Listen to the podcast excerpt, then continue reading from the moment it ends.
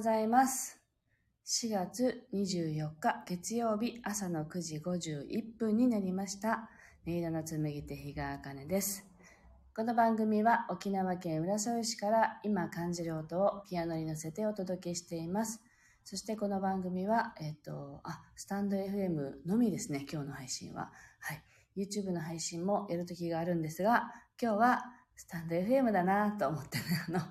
単独で配信しています。はい、今日もよろしくお願いいたします。では今日の1曲目、心を整えると題して弾いていきますので、ぜひ呼吸を意識しながら、そして今どんなことを感じているかなというのをね、自分の心と対話しながらお聴きください。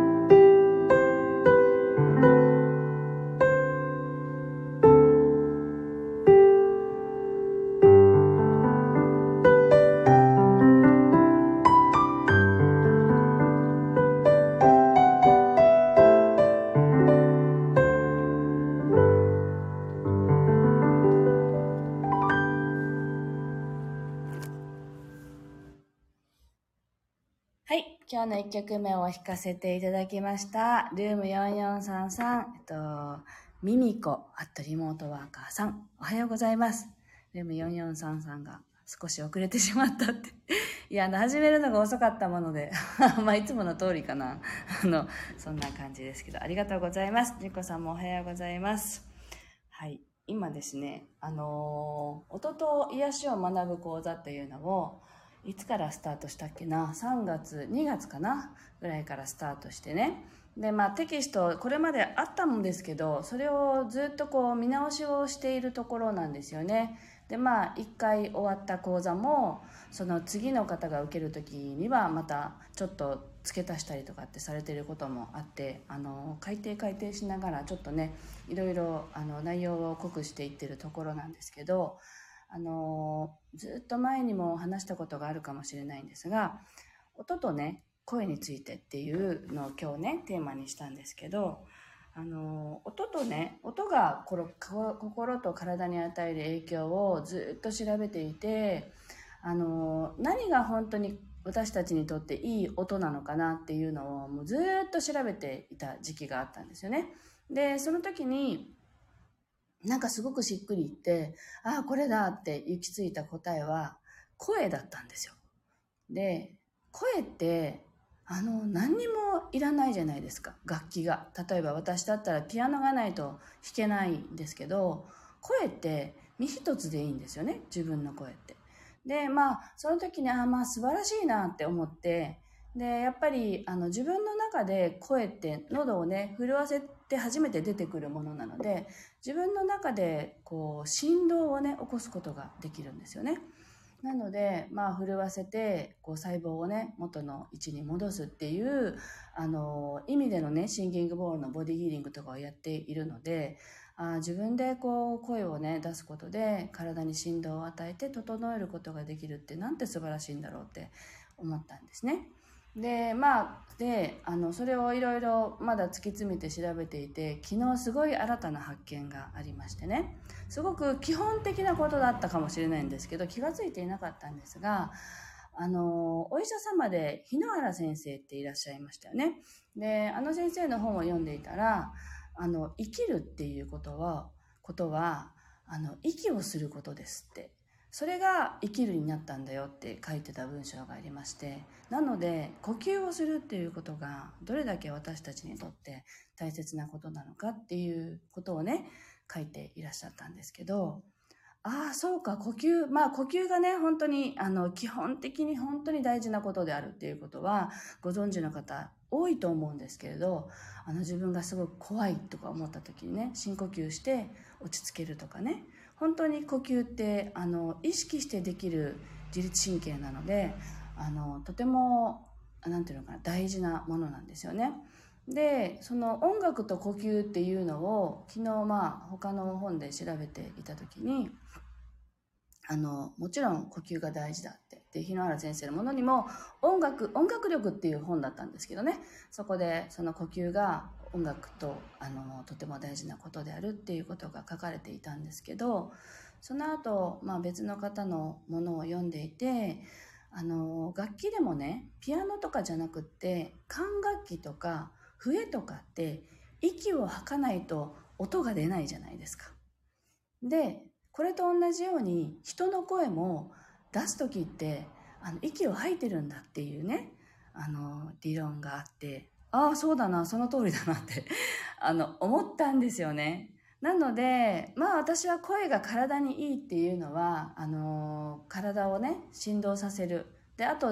あらゆる周波数を声で出せるので、あ歌うことってとても体にいいんですよっていう話をねあのしていたんですけれどそもそも自分にとって自分でね歌を歌うことってあの呼吸なんですよね歌って。それを考えたらあ本当に理にかなった話だったんだなっていうのがなんかすごくピンときましてね。だから呼吸が私たちの体にとっても心にとってもとても大事であるっていうことは歌を歌うっていうことも同じく呼吸するのでね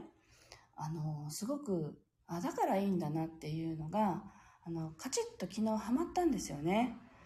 で、まあ余談ですけれど、私はあのピアノの先生からね、あのピアノを呼吸するように弾きなさいってずっと言われていたんですね。だから弾き始めも呼吸してから始める。終わる時もこう弾き弾くっていうねあの弾き取るみたいな形で終えるっていう呼吸しながら演奏するっていう方法をねずっとあの、まあ、指導を受けていたのもあって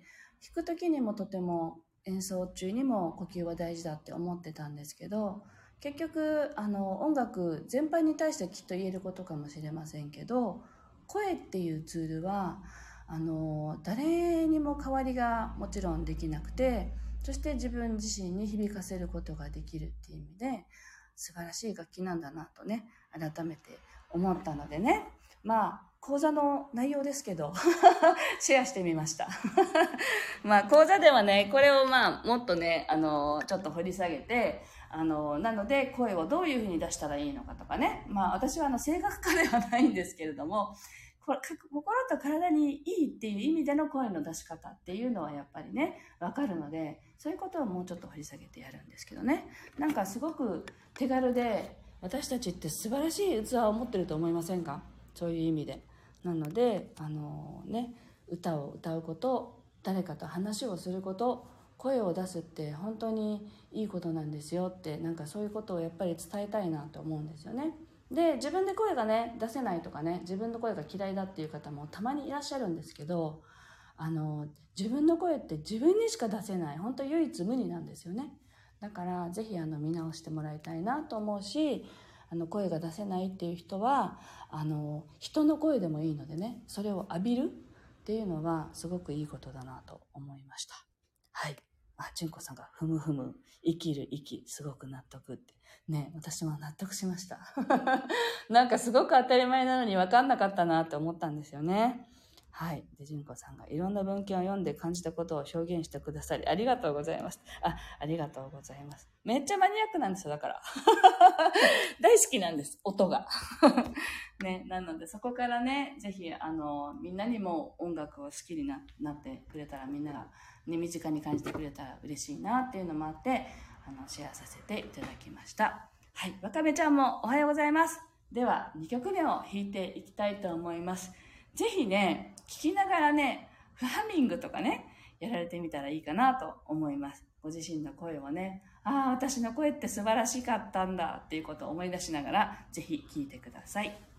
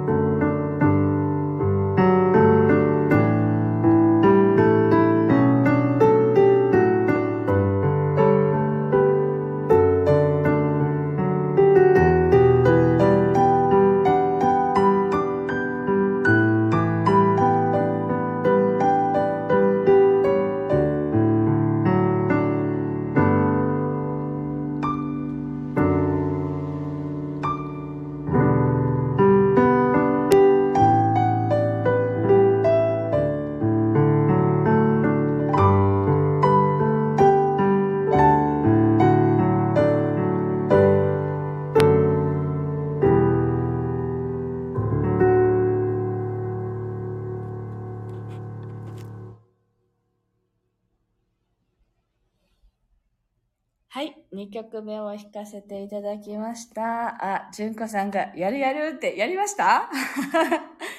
そう、私もだから声をね、あの、使おうってずっと思ってるんですけど、なんか勇気がなくてね、あの、なんて言うんだろう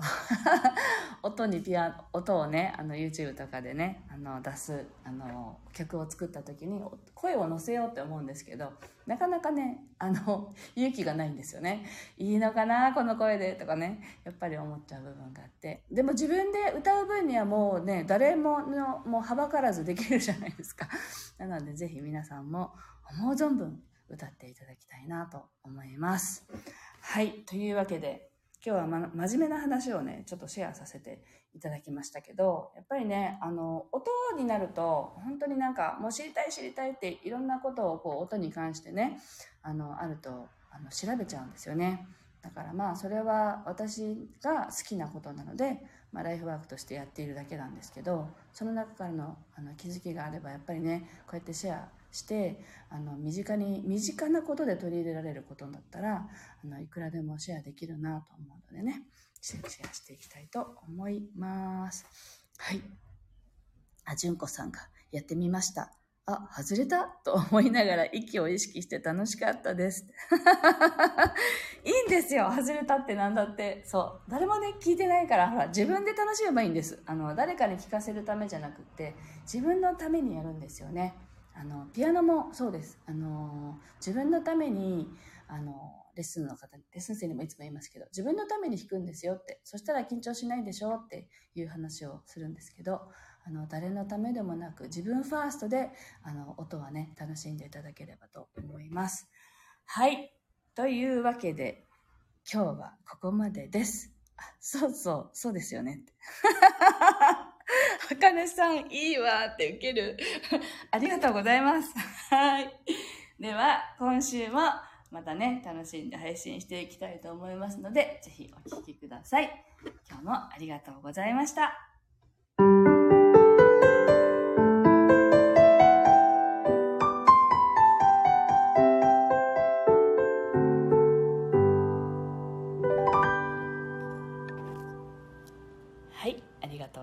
ました。